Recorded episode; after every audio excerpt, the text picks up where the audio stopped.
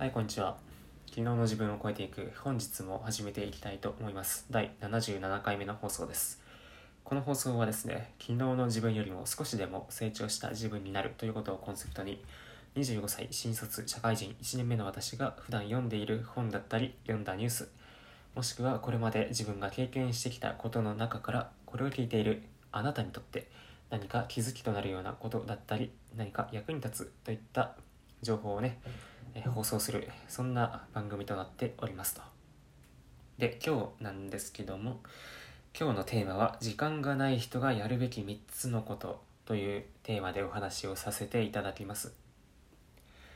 どうですかね？これを聞いているあなた今時間十分に足りてますでしょうか？例えばなんか会社から帰ってきたらなんかもう気づいたら寝なきゃいけない時間になっていたとかねなんかこんなことあったりするんじゃないですかね。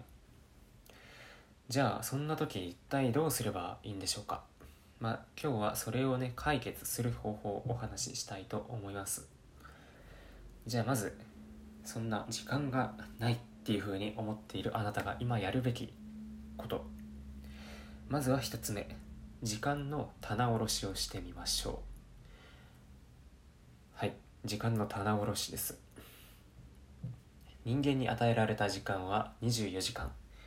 みんな平等なんですけど人それぞれ使い方が違うだけなんですよね。で今現在のあなたがどういう時間の使い方をしているのかこれをね自分自身で紙に書いたりして振り返ってみると良いと思います。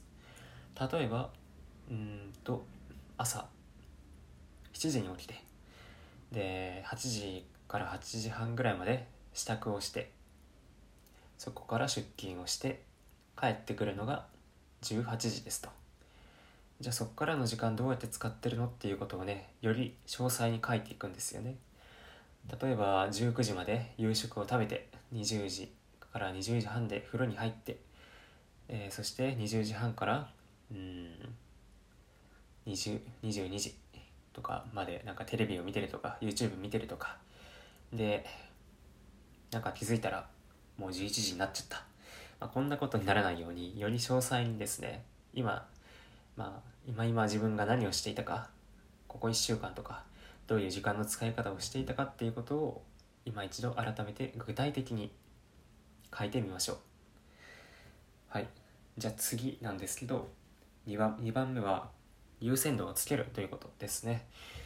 1番目で時間の棚卸しをしたらまあおおむねその自分がね1週間のうちとかでこの時間に大体どんなことをしているかっていうことが見えてくると思います。じゃあその中で自分がやるべきことやらなきゃいけないと考えていることに対しての優先度をつけていきましょう。例えば、うん、なんか読書をしなきゃいけないと思っているけどなんかいつの間にかテレビだったり YouTube を見てしまっていた。そんな時間があったとします。じゃあそこに対して優先度をつけるのであれば読書をする時間に優先度を高めて YouTube やテレビを見る時間を優先度低くして切り捨ててしまうとかもしくは、えー30分見ていたところを10分に縮めるとかなんかそういった工夫をしてですねより自分が今伸ばしたいところとか興味があるとか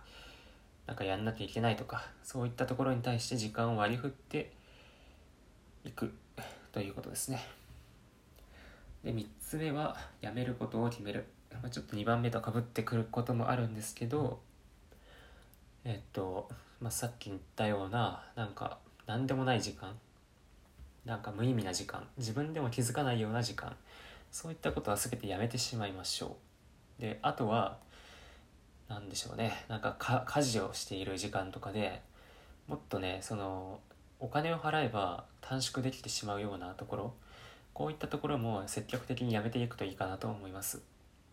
例えば掃除をする。この時間をやめたいと思ったのであればルンバとかそういった自動で掃除をしてくれる、えーツールを買って、えー時間を短縮するとかあと週1で家事代行を呼ぶとかあとは洗濯をする時間を縮めたいならと乾燥機付きの洗濯を買って干すっていう作業も全部なくしてしまうとかね、そういったことをするのも一つ大きな手だと思います。はい。まあプラスアルファで言うのであればえっとですねまあ、万人にできることか分かりませんけど持ち物を減らすっていうのも時間を生む方法の一つになります。はい。ということで、まあ、今回はですね時間がない人がやるべき3つのことということで3つの方法を紹介させていただきました。まず1つ目が時間の棚卸しをしましょうということ。2つ目が優先度をつけようということ。そして3つ目が、えー、やめることを決めましょうというお話でした。是非ですね今時間がないと思っていろいろ嘆いている人だったり困っている人という方いらっしゃれば是非今回紹介したこの3つの方法で自分の時間を取り戻してみてはいかがでしょうか。はい、ということで本日の放送はこれにて終了です。